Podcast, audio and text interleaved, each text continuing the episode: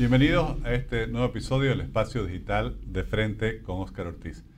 Las noticias económicas de los medios internacionales son preocupantes y muchos análisis ya hablan de una posible recesión a nivel internacional. Recientemente leí un artículo de una economista boliviana experta en asesorar a empresas, a emprendedores y muy particularmente a las pymes, que decía cómo debe uno anticiparse frente a una potencial recesión. Me refiero a Corina Marión, a quien le agradezco por aceptar esta invitación. Muchas gracias, Corina. Gracias, Oscar, por estar aquí nuevamente conversando contigo. Gracias. Al primero, Corina, eh, ¿cómo ves este panorama internacional? Comenzaste tu artículo hablando de que publicaciones como The Economist, Financial Times y otras hablan de que estamos encaminándonos hacia una recesión. ¿Cuál es el panorama que estás viendo como economista?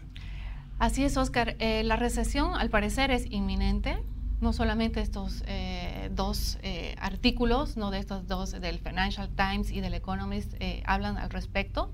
Hay muchos más que están, el Banco Mundial, por ejemplo, el BID también ya ha, lanzado varios artículos al respecto. Y resulta que en Estados Unidos, a causa de la, de la pandemia, se tuvieron que hacer medidas como en muchos países se hicieron para poder paliar lo que se venía en lo que iba a ser un desempleo y lo que iba a haber eh, a consecuencia de que faltaba capital de operaciones en lo que eran las empresas. Entonces hicieron varias medidas económicas para paliar un poco esta, esta recesión que se, iba a dar a, consecuencia de la, de la pandemia. Y entre esas medidas estaba el subvencionar con em, subsidios a sueldos, ¿no? Sueldos a gente que estaba ya desempleada por a consecuencia de, la, de las cuarentenas. Lo que sucedió fue que estos subsidios llegaron a tal punto de que mucha gente prefirió mantenerse en el subsidio que volver a sus fuentes laborales. Sobre, sobre todo gente joven que prefiere recibir un subsidio y dedicarse a estudiar, por ejemplo. Y es así que cuando uno ve en Estados Unidos hay varias, varios lugares, tiendas, restaurantes que tienen este, eh, carteles que dicen vacantes, vacantes, vacantes, ¿no? Y uno le llama la atención y, últimamente, por ejemplo, está lleno de argentinos, ¿no? Y es porque los estadounidenses están recibiendo estos subsidios y esto ha generado que en la economía ha generado que se tiene una mayor cantidad de dinero circulante.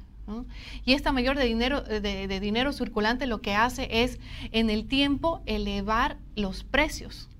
¿Y por qué se elevan los precios? Porque hay una mayor demanda. Pero esta demanda no ha sido acompañada por la oferta. ¿Y por qué la oferta no se ha sabido eh, ajustar a esta demanda?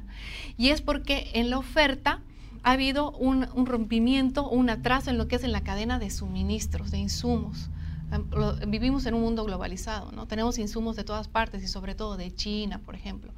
Entonces, como no se ha podido proveer de estos insumos de manera adecuada, rápida, para ajustar, entonces la, se ha visto que hay una mayor demanda y la oferta queda abajo y a mayor demanda y a menor oferta suben los precios. Entonces, ha habido una escalada de precios que se ha traducido en una inflación.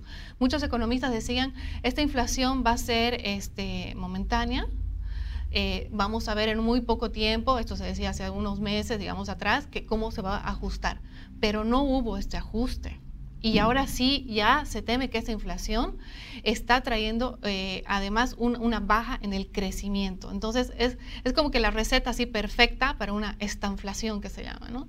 Que es cuando sube la inflación y además tenemos poco crecimiento. Que se está hablando mucho de esta inflación, ¿no? Muchísimo, muchísimo. Y para terminar, tenemos una guerra en Ucrania. Y esta guerra en Ucrania todavía hace peor este panorama, ¿no? Es como la tormenta perfecta, digamos, para, para una receta para ir hacia una recesión económica. ¿Y por qué? Porque tienen varios de los suministros que se necesitan en el mundo, como se ha visto, por ejemplo, los chips para los autos.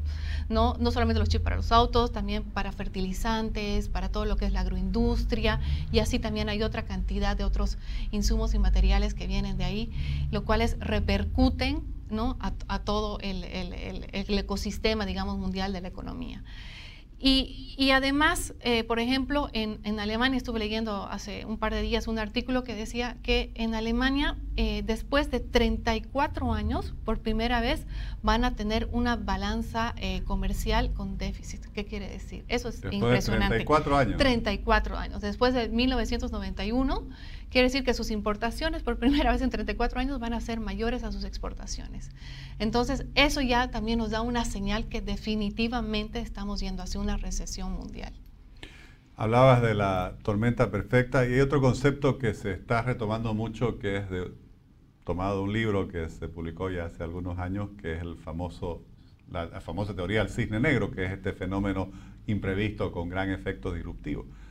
Y parece que lo que aquí tenemos, por así decir, es una manada de cisnes negros, ¿no? La pandemia, la crisis de la cadena de suministro, que claro, que cada vez que en China, por ejemplo, encierran, como recién pasó en Shanghái ahí por varias semanas, o los puertos, hay un problema del cual se habla poco y es también la falta de producción de hidrocarburos porque se paró la, inversión en exploración y ahora es decir, por si faltara poco, este, la guerra eh, provocada por la invasión de Rusia a Ucrania.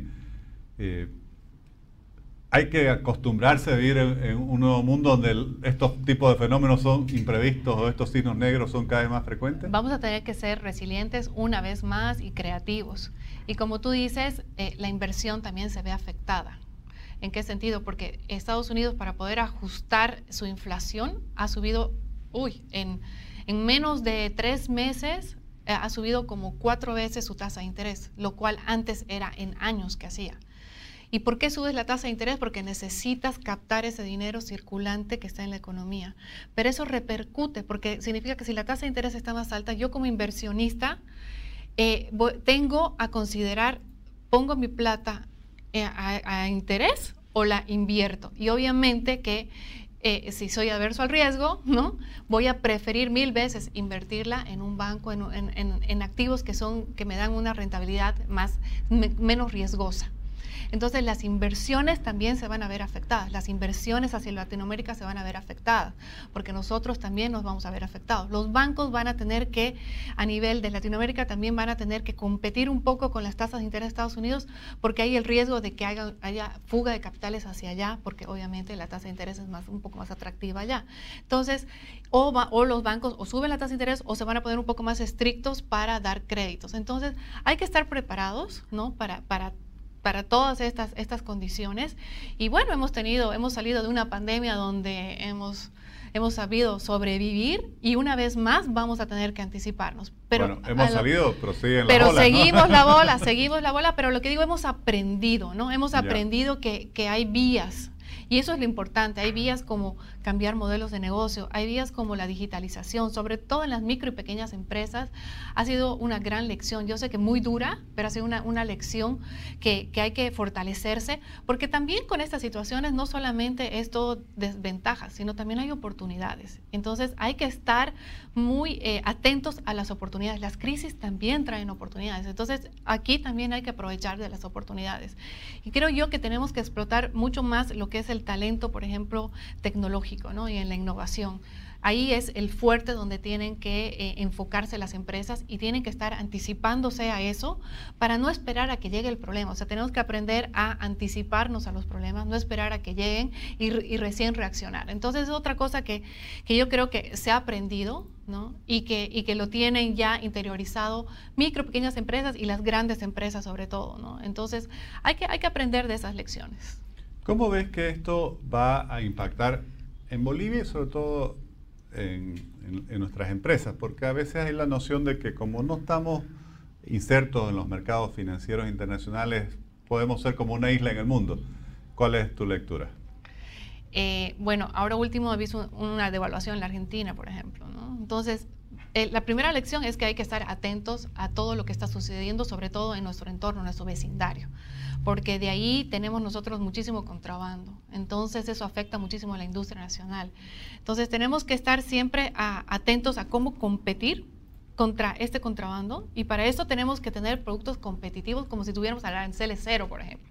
¿no? Porque más o menos es así, ¿no? Entonces, y eso también nos hace más competitivos. Entonces, ¿y cómo nos hacemos más competitivos? Es introduciendo innovación constantemente, tecnología, en todo lo que se puede hacer en tecnología, talento humano, que es algo que todavía no, no se, lo explota mucho en Bolivia ni se lo visualiza, que es súper importante, eh, tener este personas, equipos multidisciplinarios en las empresas, intraemprendedores, por ejemplo.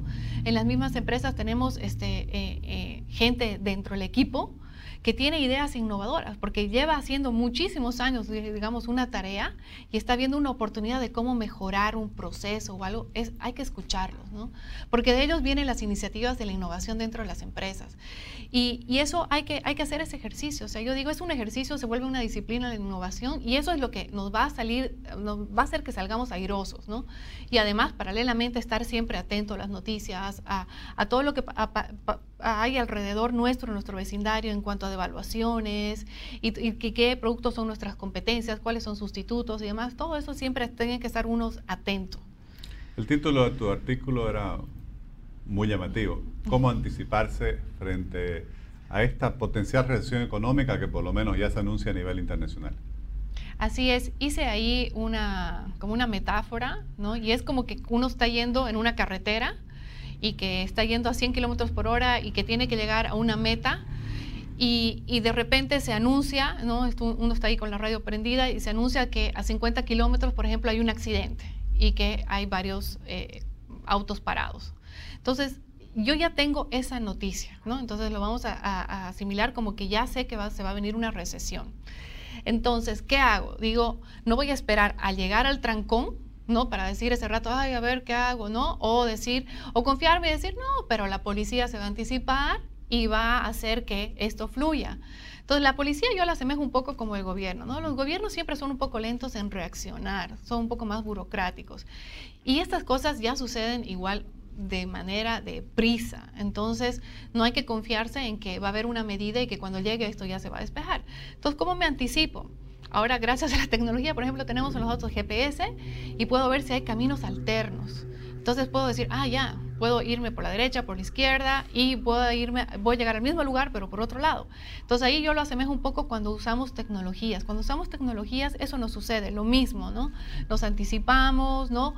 Podemos este, cortar caminos, podemos ser más eficientes y podemos salvar este tipo de situaciones también. Entonces, es, sucede exactamente lo mismo. Ahora, hay que acordarse que en esta carretera nosotros no somos los únicos que estamos pensando de la misma manera. Somos de repente 10 hileras de autos en una autopista y todos, o una gran mayoría, están pensando de la misma manera que nosotros. Entonces puede ser que por ese camino que estamos pensando alternativo ir, también piensen 8, 10 de los autos que están en la carretera y también se arme un trancón. Entonces, eso, eso asemeja a que existe competencia. Y la competencia tenemos que estar muy encima de la competencia que tenemos para saber también cómo reaccionan y cómo nosotros nos distinguimos entre esa competencia, cómo nos hacemos innovadores dentro de esa competencia y podemos tener nuestro sello, nuestra marca dentro del mercado. Sos experta en asesorar a las pymes eh, y ahí quería consultarte eh, cómo se desempeñan frente a esta adversidad las pymes, por ejemplo. Eh, por un lado, por ser más pequeñas, pueden tener mayor vulnerabilidad. Por otro lado, al ser más pequeñas, quizás tienen mayor facilidad de, adaptación. No sé si tenés ahí algún concepto, algún consejo especial para este sector. Correcto. Eh, hemos visto cómo las pymes durante la pandemia eh, saben, eh, tienen esa capacidad, ¿no? Para de un día, digamos, no sé, fabricar jabones y de repente al día siguiente ya empezar a tener una fabriquita o fabricar barbijos, por ejemplo tienen esa capacidad. ¿no? Ahora, con este tipo de crisis, que ya no es una crisis de salud, sino es una crisis económica, eh, van a tener que ser eficientes. ¿no? ¿Y cómo se genera eficiencia en las micro, pequeñas empresas? Yo les digo que tienen que hacer ya desde muy pequeñas el ejercicio de hacer un análisis de datos, ¿no? empezar a trabajar con datos. Eh, no acostumbran, ¿no? Muchas de ellas a tener un registro, ¿no? De los datos de cuánto vendo y a quiénes vendo. ¿Y por qué vendo? ¿no? O sea, ¿por qué es este mi mercado? Porque, digamos, hacer un análisis de que eh, mi mercado de jabones, digamos, lo compran, el 80% son mujeres.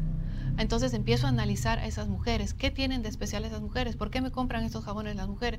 Ese es un, análisis de datos que ya se usa hace mucho tiempo y que sería muy buen ejercicio que ahora empiecen a utilizarlo para justamente entender a su cliente, entender a su mercado y de esa forma pueden ser mucho más eficientes y pueden paliar un tipo de estas recesiones. ¿Por qué? Porque yo puedo descubrir que estas mujeres no solamente tienen un interés común, por ejemplo, en los jabones, sino que si tengo un nuevo producto como un shampoo, ¿no? Puede ser eso también otro nuevo producto, porque es sondeado y he visto que también hay una demanda porque el jabón tiene un perfume que les gusta y que les gustaría tener, por ejemplo, en el pelo, o cosas así. Entonces, pero todo eso es gracias también a la digitalización. Es muy fácil tener una computadora ¿no? y tener esos datos digitalizados y existen inclusive ahora este software que te ayudan eh, a hacer el análisis de datos y te llevan de la mano. En una de tus respuestas mencionabas el aprendizaje que ha significado la, la pandemia y para haberla sobrevivido, ¿no? tanto como persona y como empresa. ¿Cuáles serían los principales aprendizajes que destacarías y que recomendarías que los emprendedores eh, debieran eh, aprovechar, por así decir, para tener esa mayor resiliencia a todas estas adversidades que se van prolongando por nuevos cisnes negros que van apareciendo? Eh, sobre todo yo he visto que ha habido un aprendizaje en el modelo de negocio. Es decir, cómo yo transo con mis clientes o el B2B, el negocio a negocio. ¿Cómo es, cómo es esta relación? Y ellos ahí se han dado cuenta, eh, en muchos casos, por ejemplo, los deliveries. Los deliveries empezaron a abundar y han, y han surgido varias empresas, deliveries, startups, del, deliveries y demás. A algunos les ha costado entender, ¿no? y me, voy a acordar de que había un grupo de...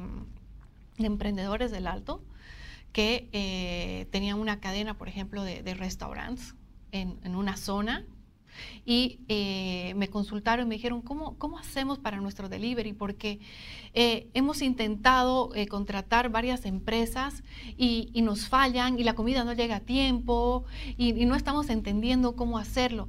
Entonces ahí yo les aconsejé y les dice, ¿y no han pensado que como son varios ustedes mismos podrían tener su propia cadena de delivery. Y claro, ahí como hacen un clic, dice, ah, puedo hacer un negocio más paralelo. Entonces, y generalmente las micro pequeñas empresas están conformadas por familias. Y resulta interesante que, claro, entonces empiezan a ver a los hijos, le dices, te compro una moto, ¿no? Y ahora te vuelves delivery y, y así empiezan a, a ver otras formas de modelo de negocio. Entonces, no son muy, dejan de ser estructurados, ¿no? Y de pensar solamente puedo vender de esta forma, sino que empiezan a buscar otros canales de, venta. Ese, ese, es un ejemplo, por ejemplo, que es el modelo de negocio. Luego está eh, cómo le encuentro mayor valor agregado a mis productos. Yo digo, este, a veces competimos con los productos chinos y competimos por precio.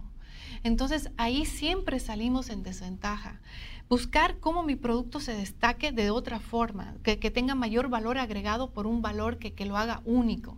Por ejemplo, en las maderas, ¿no? Si, si en lugar de hacer muebles este, en melamina, que compiten, por ejemplo, con los productos chinos, mejor hacerlos en madera y buscarme un, un mercado un poquito más, más elitista donde me paguen mejor.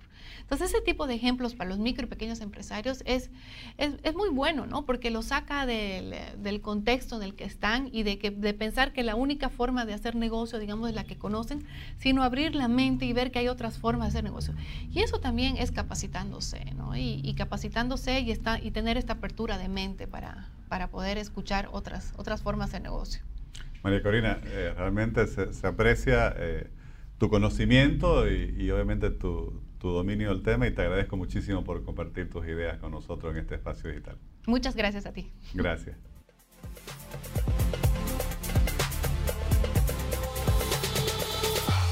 Creo que es muy importante escuchar a expertos como la economista Corina Marión que nos advierten que hay que prepararse, hay que anticiparse a las dificultades económicas que aún nos puede traer la economía internacional.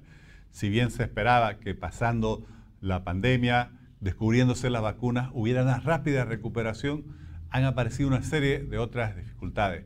La crisis de la cadena de suministro, todos los problemas de la logística, de la producción, el peligro de esta inflación, ahora de recesión.